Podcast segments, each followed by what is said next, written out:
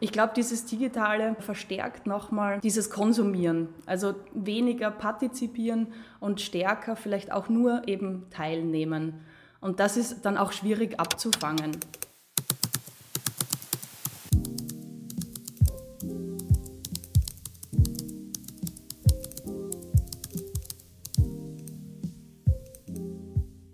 Hi, ich bin Caro. Und ich bin Anna. Willkommen zu einer neuen Folge Unibits. Heute geht es um ein Thema, das uns alle betrifft. Die digitale Lehre und digitale Prüfungen. Yep, denn spätestens seit Corona haben wir alle schon mal Prüfungen digital geschrieben. Aber was gibt es eigentlich so für neue Prüfungsformen? Das wollen wir heute mal rausfinden. Genau, wir kommen ja auch gerade aus der Prüfungsphase, wodurch wir auch auf das Thema gekommen sind. Und somit ist es natürlich auch sehr aktuell. Hast du denn gerade eine Prüfung gehabt, die sich jetzt erst so durch die digitalen Semester ergeben hat? Ja, also ich hatte natürlich schon sehr viele digitale Prüfungen jetzt durch vier Online-Semester. Aber ja, was jetzt Prüfungsformen angeht, die es so vor Corona noch nicht gab, da hatte ich zum Beispiel vor kurzem gerade eine Open Book Klausur. Okay, also von der Open Book Klausur, muss ich gestehen, habe ich noch nichts gehört. Aber wir haben mit Expertinnen gesprochen, die etwas Licht ins Dunkel gebracht haben.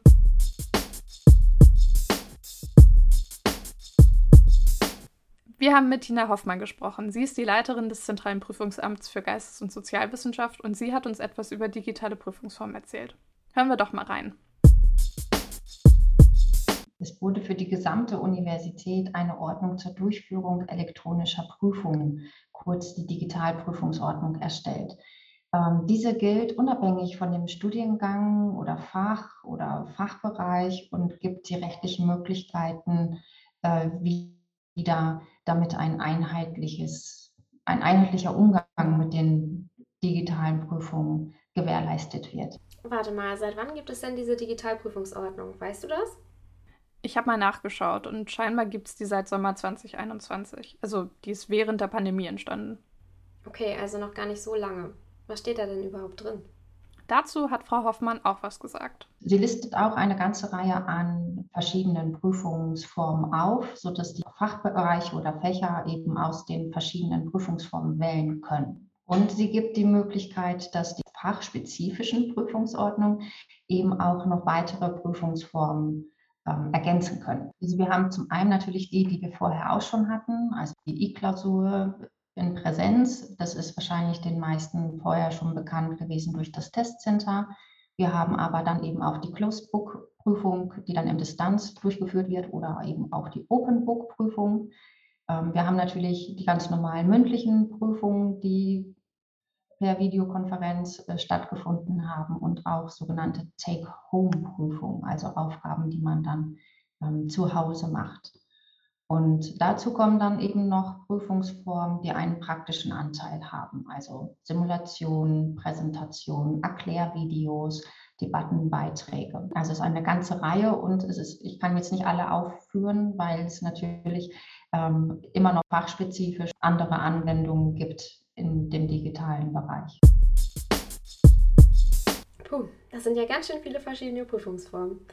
Also in den Medienstudiengängen sind wir allerdings auch schon mit solchen Prüfungsarten relativ vertraut gewesen, wie zum Beispiel Erklärvideos oder Podcasts und so weiter. Auch teilweise Websites, Radiosendungen oder Social-Media-Präsenzen werden da als äh, Prüfungsleistung erstellt. Ja, ja, bei uns war es zum Beispiel nicht so der Fall. Also wir mussten uns erstmal auf die Situation einstellen und auch umplanen. Also wir standen schon vor einigen Herausforderungen. Ah, okay. Das betrifft dann sicherlich nicht nur euch als Studis, sondern bestimmt auch die Dozierenden, oder? Ja, das stimmt. Deshalb haben wir auch mit Lisa Kinzel vom Institut für Religionswissenschaft und Religionspädagogik gesprochen. Sie hat uns erzählt, was sie so für Prüfungsformen umgesetzt hat. Das hören wir uns mal an. Also ich glaube, es kommt natürlich darauf an, was für ein Lehrveranstaltungstyp das jetzt ganz konkret ist. Also ich habe ähm, wirklich ausschließlich Seminare ähm, veranstaltet, also äh, gehalten. Und dementsprechend war ich natürlich auch in der Wahl oder in der, ja, in der Auswahl der Prüfungsform doch flexibel bis zu einem gewissen Grad. Und man hat das dann schon anpassen können, auch an die Bedürfnisse, ähm, die dann eben auch durch das digitale Semester entstehen oder entstanden sind. Also ich habe gefunden, dass das hat ganz gut funktioniert ich habe unterschiedliche Prüfungsformate einfach auch in den jeweiligen Lehrveranstaltungen dann ausprobiert. Also ich glaube, dass hat sich dann auch durch die Themen äh, ergeben. Also zum Beispiel ähm, habe ich ja ein Seminar äh, abgehalten äh, zu Comics, Mangas und Graphic Novels und dort war es dann ja so, ähm, ein, einerseits die Präsentation, also so kurze äh, Videos und dann aber auch ähm, wirklich kommentierte Folien, also in, im Sinn von doch ja keiner schriftlichen Ausarbeitung in der Form, sondern wirklich Folien, die ähm, sozusagen als PDF gespeichert worden sind mit den Kommentaren aller äh, präsentierenden Studierenden, wo da nochmal die Inputs, äh, die verschiedenen Aspekte des Vortrags reinkommen, Bezug auf Theorien genommen werden. Also so eine andere Form, so ein bisschen mehr in eine Portfolioform, weniger in eine klassische schriftliche ja, Hausarbeitsform zum Beispiel. So. Und das hängt natürlich auch immer an, äh, davon ab, wie viel CP dann nochmal für die jeweilige Prüfungsleistung natürlich dann erreicht werden können. Aber ich glaube, man hat dann schon nochmal gesehen, okay, es gibt nochmal andere Formate, die man eben umsetzen kann und die man da auch gestalten kann. Ah, cool, was sie da alles so Neues ausprobiert hat. Das ist aber sicherlich auch fachbereichsspezifisch. Wir sind ja beide am Fachbereich 9 und mein Komplementärfach ist noch am Fachbereich 10. Aber wie sieht das denn wohl in den anderen Fachbereichen aus? Oh ja, das würde mich auch interessieren. Schreibt uns gerne mal auf Instagram, wenn ihr in anderen Fachbereichen studiert und Erfahrungen mit anderen Prüfungsformen gemacht habt. Ihr findet uns unter unibits-podcast. Das interessiert uns wirklich sehr. Oh, und dann schreibt uns auch mal, ob ihr euch auch schon so sehr auf das neue Semester freut. Da hat man dann auch wieder die Möglichkeit, sich in den Seminaren mehr untereinander auszutauschen. Dazu hat Frau Kienzel uns auch mal einen Einblick gegeben.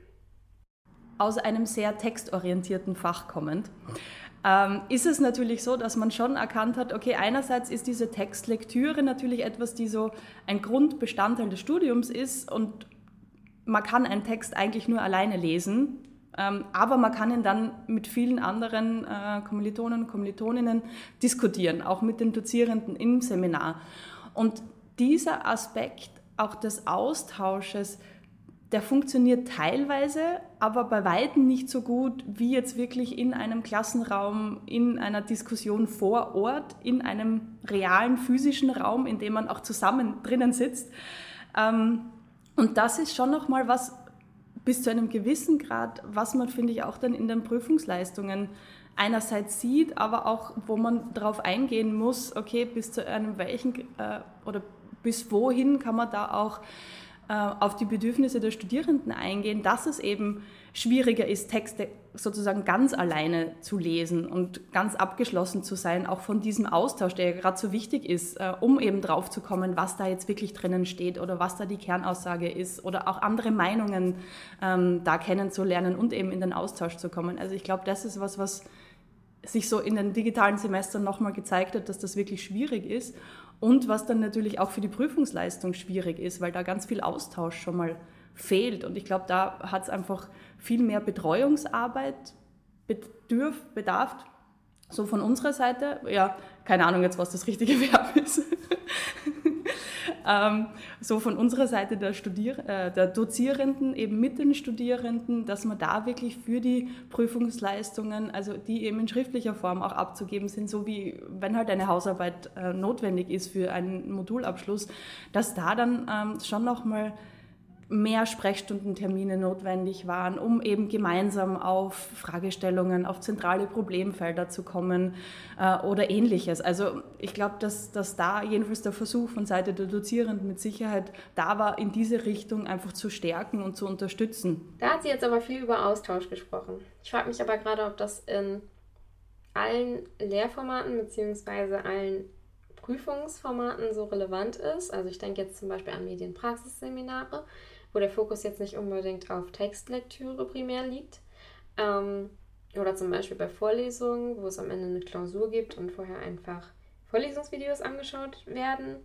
Aber grundsätzlich ist natürlich Austausch und Diskussion schon wirklich wichtig in Seminaren. Ja, also ich denke, dass der Input der Mitstudierenden ja oft hilft, ein Thema zu verstehen oder auch Fragen zu klären.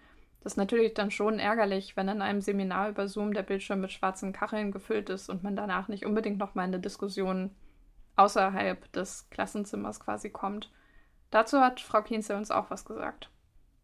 Ja, also ich glaube, aktive Mitarbeit in einer Zoom-Einheit, ähm, wo es darum geht, Inhalte zu diskutieren, ist immer schwierig. Also deswegen da natürlich von meiner Seite in meinen äh, Lehrveranstaltungen immer auch der Versuch, möglichst verschiedene ähm, Aspekte reinzubringen, ähm, Gruppenarbeit zu motivieren, ähm, verschiedene Tools auch zu verwenden, ebenso kollaborative Whiteboards oder ähnliches, also dass man so auch ein bisschen in den Austausch reinkommt. Aber ich glaube, dass das ganz deutlich ist, dass eben diese Zusammenarbeit, dieses gemeinsame Diskutieren von einem Thema, dieser Austausch einfach im Online-Raum in einer kleinen Gruppe vielleicht noch funktioniert, ähm, aber wenn es dann auch eben größer wird, man sich dann halt auch sehr leicht irgendwie rausschalten kann. Also es kennt ja mittlerweile jeder von einer Zoom-Sitzung jetzt ab, unabhängig von der Lehre, ähm, wenn man halt so dabei ist. Dann kann man seinen, seinen Bildschirm mal irgendwie anschauen, schaut mal so, wo es gerade steht, aber man ist nicht so voll dabei. Das kann man natürlich jetzt in einem Lehrveranstaltungsraum auch machen. Man kann auch nur da sein ähm, und vielleicht einmal was äh, kurz sagen, aber ähm, ich glaube, dieses Digitale ist halt eben nochmal stärker oder verstärkt nochmal dieses Konsumieren, also weniger partizipieren und stärker vielleicht auch nur eben teilnehmen. Und das ist dann auch schwierig abzufangen. Ja, also das haben wir jetzt bestimmt schon alle erlebt. Wenn man sich den ganzen Tag von einem Seminar ins nächste einwählt, dann wird man auch irgendwann wirklich müde. Ja, das kenne ich auch. Aber kann man denn jetzt auch etwas Positives aus der digitalen Lehre mitnehmen? Auf alle Fälle. Dazu hat sie Folgendes gesagt. Also jetzt ganz konkret auf meine Lehre bezogen, ähm, ich denke mir sicher mal die Medienkompetenz bei allen ähm, Beteiligten, also sowohl auf meiner Seite, ähm, die, die war schon da bis zu einem gewissen Grad, aber dieses alltägliche mit Medien, ob das jetzt ein Programm wie Audacity ist äh, oder äh, ein, eine Bildschirmaufzeichnung oder die Vertonung von einer PowerPoint oder ähnliches. Ähm, ich glaube, diese Medienkompetenz, die einfach so in den Studienalltag jetzt nicht nur reingekommen ist, sondern wirklich drinnen ist. Das ist mit Sicherheit was, was nämlich auch nicht nur im Studium, sondern auch in der Arbeitswelt danach ähm, für alle wirklich ganz, ganz äh, wesentlich ist oder ein ganz, ganz guter Punkt ist, ähm, dann denke ich mir auch die Vielfalt. Also das ist was, was ja auch so im Studium oder in den, in den Jahren jedenfalls, die ich als Dozierende tätig bin, immer wieder so eine Rückmeldung war, alternative Prüfungsmöglichkeiten zu haben als Studierender. Ähm, also eben nicht nur eine schriftliche Hausarbeit im Umfang von 20 Seiten abgeben zu können, sondern vielleicht eben auch mal einen Podcast machen zu können zu einem wissenschaftlichen Thema oder äh, eine Postergestaltung zu machen oder ähnliches. Also dass einfach da sozusagen eine gewisse Flexibilität drinnen ist und ich habe das Gefühl, gerade durch die digitale Lehre ist da einfach viel passiert, weil man eben flexibel sein hat müssen. Ich finde es echt cool, dass viele Studierende und auch Dozierende ihre Medienkompetenz wirklich verbessern konnten und auch so viele neue Prüfungsformate ausprobiert wurden, wie zum Beispiel Frau Kinzel jetzt erzählt hat. Das ist aber wahrscheinlich auch nicht in allen Fächern so. Also ich habe in meinem Komplementärfach die Erfahrung gemacht, dass die Prüfungsmöglichkeiten pro Modul echt relativ festgelegt sind. Also da sind es echt klassische Prüfungsformen wie Hausarbeiten oder zum Beispiel eben mündliche Prüfungen, Präsentationen und Klausuren vor allem. Und von daher ist das jetzt nicht so flexibel, wie sie es jetzt beschrieben hat und auch nicht so vielfältig. Und die Medienkompetenz ist eventuell hier und da auch noch ausbaufähig. Aber gut, vielleicht äh, braucht man in manchen Modulen oder Seminaren auch gar nicht unbedingt neue Prüfungsformen, wie jetzt zum Beispiel Erklärvideos und so weiter. Ja, ich glaube auch, dass es am Ende ziemlich individuell ist, ob man die neuen Möglichkeiten der digitalen Lehre und Prüfungsformen eben annehmen möchte oder eben dann auf die klassischen Formen zurückgreift. Also das hängt bestimmt auch mit dem Fach zusammen. Aber ich meine, wer weiß, wie sich die Lehre und letztendlich auch die Prüfungen in der Zukunft verändern werden. Also ich glaube, es gibt Positives in beide, beiden Welten. Also man kann aus beiden Welten das Gute sozusagen miteinander verbinden und in Einklang bringen. Also sowohl das, was wir in unserem Fach eben sehr textorientiert, diskussionsorientiert haben in einem Seminar zum Beispiel diesen Austausch, den man in einem äh, Klassenraum einfach haben kann, ähm, kombiniert aber dann zum Beispiel damit, dass man ähm, eine Präsentation im Vorfeld aufzeichnet, die auch im Vorfeld schon ähm, anschaut und dann gemeinsam eben über den Inhalt diskutiert, weil das ist so ein zentraler Punkt, jedenfalls in unserem Fach, der immer wieder im Vordergrund steht. Also wirklich der Austausch zum Thema, zu den Theorien, zu den Methoden. Also ich denke mir, dass es da ganz viele Kombinationsmöglichkeiten gibt und ich war auch schon äh, vor der Pandemie sehr interessiert an alternativen Prüfungsmöglichkeiten und an alternativen Möglichkeiten oder innovativen Möglichkeiten, auch Medien zu integrieren, äh, neue Formate eben in der Lehre auszuprobieren, auch gemeinsam mit den Studierenden zu schauen, was funktioniert, was, was bringt was, was ist sinnvoll für die jeweilige Lehrveranstaltung und ich werde das definitiv auch in Zukunft so machen. Okay, best of both worlds also. Die Kombination von neuen Elementen aus der digitalen Lehre mit den klassischen Einheiten bietet wirklich viele neue Chancen. Wie auch das Beispiel mit der vertonten PowerPoint, die man sich vorher schon anhört, und, um dann im Seminar anschließend mehr Zeit zum Diskutieren zu haben. Ja, finde ich auch. Und ich fand auch den Gedanken schön, dass Studis und Dozierende gemeinsam gestalten könnten, welche digitalen Elemente auch in der Präsenzlehre umgesetzt werden könnten. So, da haben wir jetzt aber wirklich viel gehört. Der ein oder andere Punkt kam uns wahrscheinlich auch allen bekannt vor, da wir alle so unsere Erfahrungen mit Online-Lehre und auch Online-Prüfungen gemacht haben. Ja, wie gesagt, also manche Fächer waren ja schon vorher ziemlich medienaffin und haben schon äh, relativ alternative Lehr- und Prüfungsformate umgesetzt. Andere haben jetzt viel dazugelernt und neue Formate ausprobiert. Und wieder andere hatten jetzt vielleicht so ihre Startschwierigkeiten oder wollen vielleicht auch bei alten Strukturen bleiben. Naja, wie auch immer. Jetzt startet ja für uns alle erstmal ein neues Präsenzsemester. Und mal sehen, was jetzt aus der Online-Lehre wirklich gelernt wurde und was jetzt vielleicht für neue Kombinationen umgesetzt werden. Ja, da bin ich auch wirklich gespannt drauf. Teilt gerne auf Instagram eure Erfahrungen mit der digitalen Lehre und den digitalen Prüfungen mit uns. Also welche neuen Prüfungsformen ihr schon hattet oder eben auch erleben durftet. Wir freuen uns auf eure Berichte. Und folgt uns auch gerne auf Spotify unter Unibits und auf Instagram unter unibits-podcast.